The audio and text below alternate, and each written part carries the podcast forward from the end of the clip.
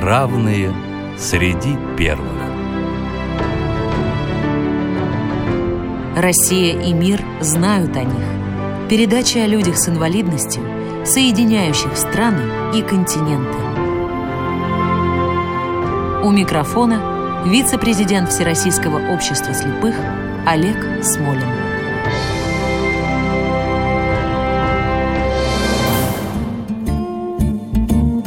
Здравствуйте! В День Победы мы будем говорить о поэте-победителе. За нашу горькую победу мы пьем с утра и до обеда. И снова до рассвета пьем. Она ждала нас, как солдатка. Нам горько, да и ей не сладко. Ну, выпили, ну, спать пойдем. Такие строки, полные лиризма, пафоса, горькой иронии мог написать только настоящий поэт, фронтовик, один из лучших в советской поэзии, кстати, единственный из официальных поэтов, которого признавал Иосиф Бродский, политрук, который перенес тяжелейшее ранение, две трепанации черепа, стал инвалидом войны и остался блестящим поэтом, герой нашей программы Борис Абрамович Слуцкий. О нем мы будем говорить с гостем. Это Андрей Крамаренко, артист театра Елены Камбуровой, исследователь творчества Бориса Слуцкого, составитель сборников его стихов, 100 стихотворений – и снова нас читает Россия. Здравствуйте, уважаемый Андрей. Здравствуйте. Давайте начнем с э, детства нашего героя. Где и когда родился, как рос, в какой семье. Борис Слуцкий родился в Славянске, на Украине. Мама у него была педагог, отец у него был ну, скажу так, когда они переехали, три года было Борису Слуцкому в Харьков, отец работал весовщиком на рынке. То есть он ворочил пудовыми мешками и на этом зарабатывал. Семья была небогатая, но поскольку в то время, 20-е годы, были люди еще беднее, поэтому они позволяли себе даже пригласить няню. Детей было трое. Борис, брат его, Ефим, и его младшая сестра. Родители так заботились о своем чаде, что в три года он уже умел читать, а к шести или семи годам он уже прочел всю детскую библиотеку Дворца пионеров. Но при этом мама пыталась приобщить его к музыке, а он сопротивлялся. Я могу прочесть стихотворение музыкальной школы имени Бетховена, последние четыре строчки. «Я не давался музыке, я знал, что музыка моя совсем другая, а рядом мне совсем не помогая скрипели скрипки и херел хорал. Так я мужал в муз-школе той вечерней, одолевал упорство рубежи, сопротивляясь музыке учебной и повинуясь музыке души. Он знал, что его музыка – это музыка слова. Он был влюблен в слово, и он ну, просто чувствовал вот, талант, предвидел, наверное, даже талант поэтический свой. Многое говорит о том, что в нем он проснулся тоже достаточно рано. Он был влюблен в литературу. Есть такое стихотворение «Я на медные деньги учился стихам». Вместо того, чтобы пообедать в школе, он все эти медики скапливал и покупал книжки. Прозу Толстого, Достоевского, Чехова. Тоже у него есть об этом романы из школьной программы, о любви своей к русской прозе, к русской словесности, в том числе, конечно же, и изящной словесности. Да. Школа закончена. Как наш герой попадает в Москву?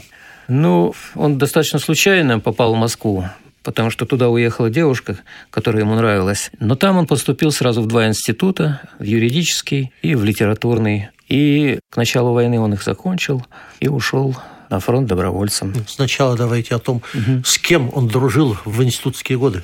В институтские годы, чуть позднее, он перетащил туда своего друга, Харьковского Михаила Кульчицкого. Кстати говоря, Кульчицкого можно назвать первым учителем Бориса Слуцкого, потому что он раньше его стал писать стихи и лучше его писал стихи. Так считал сам Борис Слуцкий. Он был уверен, что талант Кульчицкого выше, чем у него. Конечно же, вот эта дружба была в Москве. А, кроме того, известные сейчас Давид Самойлов в это же время учились, Наровчатов. Подсказывает Павла Когана. Павел Коган, конечно же, да, Павел Коган. Да. Итак, Борис Слуцкий заканчивает учебу, но в Славянске продолжает жить его бабушка. Летом 41 года он попадает вновь на родину. Там и застает его война. Вы знаете, вот этот факт я сейчас вот подверг сомнению. Это версия одного из литературоведов, которые живут в Славянске и изучают, да, а, по крайней мере, вот в исследовательской литературе указывается на то, что он все-таки из Москвы призывался. Из Москвы, да? Да, ну, наверное, мы поправим это дело. Во всяком случае, факт, что в начале июля он призывается в ряды вооруженных сил Красной Армии. Давайте послушаем голос самого Бориса Слуцкого. Я говорил от имени России. Я говорил от имени России, ее уполномочен правотой – ее приказов, формулы простые я разъяснял достойной прямотой. Я был политработником. Три года, сорок второй, два еще потом. Политработа – трудная работа. Работали ее таким путем.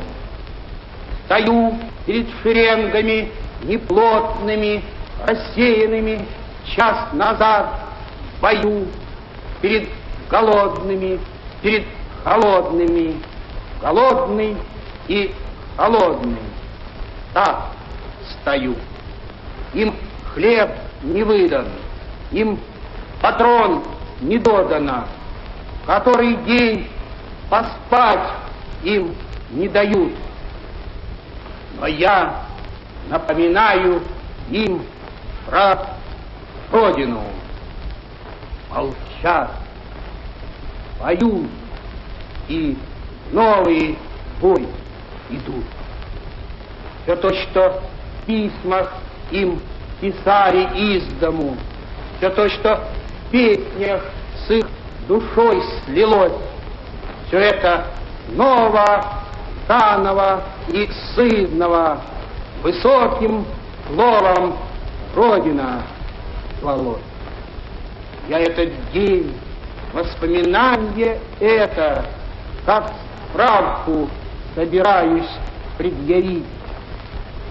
Затем, чтоб новой должности поэта от имени России говорить. Андрей, расскажите нам, пожалуйста, о том, как воевал Борис Слуцкий, как он был ранен, почему он герой нашей программы. Борис Слуцкий, поскольку он заканчивал юридический факультет, вначале был призван в военную прокуратуру и фактически на передовой расследовал дела неисполнение приказов, воровство, самострелы, там, дезертирство, вот это все ему приходилось расследовать, находясь на передовой. Хотя эта работа ему не очень нравилась. Эта работа его тяготила, но тем не менее он понимал, что и без этой работы тоже не существует войны. Вот и вот, значит, в один из моментов был обстрел, и, как он потом писал Давиду Самойлову, у меня вырвало из плеча кусок мяса на две котлеты. Было довольно тяжелое ранение – и контузия при этом. Контузия, да, и, в общем, его отправили в тыл, в госпиталь. Он довольно долго лечился. Вот. Но уже по возвращении он стал проситься просто в боевые части. То есть в общей сложности он около полугода прослужил в военной прокуратуре, а затем он становится замкомандира батальона по политической части, то есть политруком. Это те, которые ну, много чего должны были. Вот у него там есть такое стихотворение, словно я был такая-то мать, всех всегда посылали ко мне. Андрей, ну вот заканчивается война, что происходит с нашим героем дальше? У него начинаются сильнейшие головные боли и бессонница. То есть он практически не пригоден вообще ни к какой работе. И его направляют в госпиталь, делаются две операции по трепанации черепа. К сожалению, операции не принесли должного результата, все остается по-прежнему. И Слуцкий получает инвалидность. И статус да. инвалида войны. Он уезжает в Харьков к своим родителям, где, по его собственным словам, он практически ничего не мог делать. Круглые сутки лежал на диване, отвернувшись к стене, потому что боли были невыносимые, и бессонница была невыносимая. А в редкие минуты, когда чуть было легче, он пытался читать, но к середине книги уже забывал, о чем ее начало, поэтому эти попытки не приносили успеха. И так продолжалось два года. Вот, кстати, об этом есть стихотворение. «У меня болела голова». Это продолжалось года два. А стихотворение называется «Кланяюсь поэзии родной», потому что по его версии, и я думаю, что она имеет под собой все основания вырваться из этого Ада. ада, да, ада. Помогла именно поэзия. То есть ситуация была такая, что Слуцкому пришла в голову мысль, что надо попробовать все-таки что-то сочинить. И в результате упорнейших усилий в течение месяца слова отскакивали друг от друга, как пишет Слуцкий, но в течение месяца он написал четыре строчки – во-первых, это его очень ободрило, а во-вторых, вдруг начала отступать головная боль. И, в общем, я вполне допускаю, что именно вот напряжением, во-первых, своего мозга, да, своего ума. И воли. Воли, да, мозг начал работать в каком-то форсированном режиме. А во-вторых, именно речь, русская речь, она тоже могла послужить вот тем эликсиром, который воздействовал на мозг. Ну вот знаете же, что есть такие врачи, которые заговаривают болезнь. Ну да. У меня даже вот э, есть в жизни вот такой небольшой опыт. Вот мне кажется, что в некотором смысле вот он таким образом заговорил русским языком свою болезнь. И она отступила. Она не ушла. То есть бессонница все равно продолжались, головные боли, но это уже было выносимо. То есть он это выносил. Андрей, в чем Слуцкий видел свою миссию поэта-фронтовика? Он, я думаю, что не отличал свою миссию поэта-фронтовика от миссии просто поэта. То есть он просто видел свою миссию. Можно я прочитаю короткое стихотворение? Конечно, угу. нужно. Меня не обгонят, я не гонюсь. Не обойдут, я не иду. Не согнут, я не гнусь. Я просто слушаю людскую беду.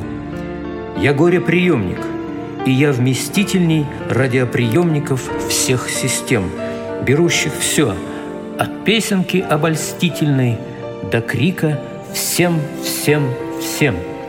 Я умещаю в краткие строки, в 20 плюс-минус 10 строк, 17-летние длинные сроки и даже смерти бессрочный срок. На все веселье поэзии нашей, на звон, на гром, на сложность, на блеск.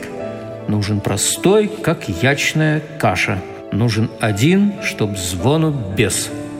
И я занимаю это место.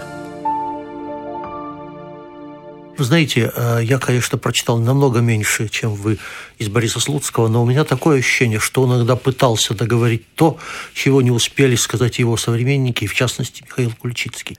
Конечно, и, он нес на себе эту ответственность. Да. Безусловно, он чувствовал на себе. И не случайно вот стихотворение «Голос друга», которое, наверное, да. сегодня прозвучит, прозвучит, оно написано от лица своего погибшего товарища. И, конечно, он помнил и писал, и у него есть стихи о Кульчицком, не одно стихотворение о Кульчицком. О Когане у него есть стихи. И вообще о собратьях, но в первую очередь о тех невосполнимых потерях, которые да. мы понесли да. на войне. Андрей, вы писали и говорили, что стихи Бориса Слуцкого – это своеобразный моральный кодекс, этика, идущая впереди эстетики. Поясните, пожалуйста, вашу мысль. Ну вот, когда Михаил Светлов на первом же заслушивании стихов Бориса Слуцкого в ЦДЛ, на секции, поэтической секции Союза писателей, сказал, сказал, что это поэт Да, по-моему, всем ясно, что пришел поэт лучше нас. Тут я бы назвал два критерия. Во-первых, это был поэт невероятной мудрости, невероятного интеллекта и ума – огромного ума. Это, конечно, дало его изучение истории, изучение философии, изучение психологии, изучение политэкономии. То есть это фактически был ученый, который мог бы защитить любую диссертацию во многих направлениях нашей человеческой деятельности. Да? Во-первых, это огромный ум. Во-вторых, это огромный талант, даже гений, это гений русской поэзии, даже, ну, просто с технической точки зрения, то есть, э, ну, вот об этом говорил Бродский, что он изменил звучание послевоенной русской поэзии едва ли не в одиночку, да, поэт, говорящий языком XX века. Но вот второе, или это уже третье его качество, которое очень сильно отличает его от многих других гениев русской поэзии, это вот то, о чем вы сказали, это о том, что этика впереди. То есть главное о чем, то есть даже не как, хотя с точки зрения как писать, у него тут все в порядке, но он видел главной задачей, что писать. То есть он хотел преобразить этот мир. Поэзия Слуцкого созидательна, она воспитывает в человеке лучшие его человеческие качества. Милосердие, сострадание, доброта, добро, добро. И вот в этом, я думаю, одна из главных его миссий, может быть, главную он видел миссию. А это традиции, заложенные Пушкиным и Некрасовым. То есть это традиции русской поэзии, от которых поэзия наша уклонилась, на мой Что взгляд. чувство доброе я лирой пробуждал. Да, совершенно верно. И поэтому вот эти строчки «Стою над землей как пример и маяк, и в этом посмертная служба моя» – это, вообще-то говоря, о солдате, которому поставлен памятник. Но это можно сказать и о самом Слуцком. Без он сомнения. пример и маяк. И его посмертная служба, он чувства добрые, да, лирой пробуждает, он не дает заснуть человеческому в человеке. И вот сейчас э, уже несколько лет в информационном пространстве да, появился такой термин «расчеловечивание». Так вот, поэзия Слуцкого – это вот лучшее средство борьбы с расчеловечиванием. То есть его каждое стихотворение вот прямо подряд можете вот в этой книжке 100 стихотворений брать, читать, и после каждого стихотворения можно делать вывод. Будь человеком. Я бы добавил, что Борис Слуцкий любил повторять «идеалы не терпят предательства». А это тоже одно из важнейших да, человеческих качеств. Да. А вы не хотите нам прочесть «Остаюсь со слабыми мира сего»? Останусь со слабыми мира сего, а сильные мира сего, пускай им будет тепло и сытно. Этим самым сильным со слабыми мира сего пропишусь. И с добрыми мира, а злые мира сего решусь сказать. Мне вовсе не милы, я выпишусь, я снимусь с учета, с того, где я между сильных учтен, я вычеркну в ихней книге почета. Имя мое среди ихних имен. У слабых мира сего глаза никого не хотят сверлить, а сильные мира сего лоза всегда готовы гнуться и бить. Ну что ж, я хочу сказать нашим слушателям, что наш гость не только знаток поэзии Бориса Слуцкого, но и автор-исполнитель нескольких песен на его стихи. Одну из них, лирическую, мы предлагаем вашему вниманию. Концерт для скрипки и гобоя.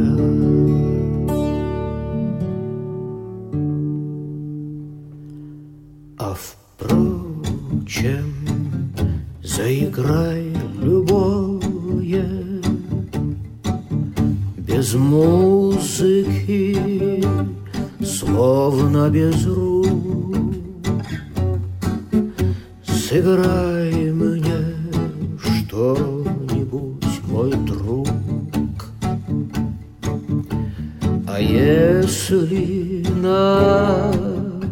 фортепианах не обучался никогда в бендюжниках и грубиянах, в невеждах у меня нужда. Скажи хоть глупость, развлеки, Побасенкою хоть чугунной С моей руки, твоей руки Снимать и убирать. Не думай С моей руки, твоей руки Снимать и убирать не думай. А если скрипка и гобой Захвачены сюда тобой Пожалуйста, сыграй любое Концерт для скрипки и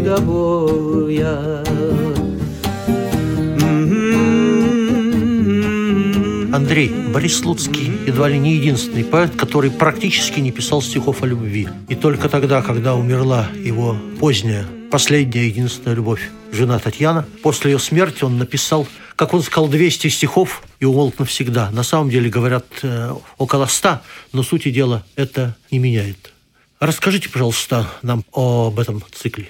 Борис Слуцкий был единожды женат на единственной своей и любимой Татьяне Дашковской. Прожили они вместе 20 лет. Из них 10 лет, последних 10 лет, они боролись за жизнь Татьяны, с ее болезнью, онкологическим заболеванием. И Слуцкий делал все мыслимое и немыслимое, чтобы спасти свою любимую подругу. Он ее даже умудрился устроить в лучшую парижскую клинику, в то время, когда даже просто выехать за рубеж было трудно, уж не говоря о том, что там платить в валюте. Ну, в общем, это, не знаю, как это говорить. И когда 7 февраля 1977 года все-таки его жена ушла из этой жизни. Это было огромным потрясением для поэта. И думаю, что Слуцкому можно верить. Он действительно 200 стихотворений написал за три месяца.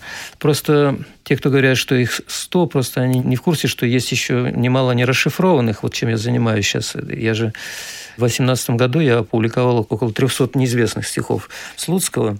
Так что, если Слуцкий сказал, 200. я написал 200 стихотворений и сошел с ума, как он сказал Самойлову, то, наверное, так оно и есть.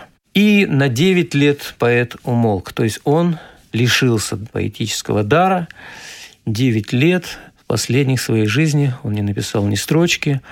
Вот. И хорошо, что при нем был его верный друг, товарищ Юрий Леонардович Болдырев, который продолжал печатать, публиковать его стихи, а их было огромное количество, и никому в голову не приходило, что эти стихи не появляются вот, вот сейчас.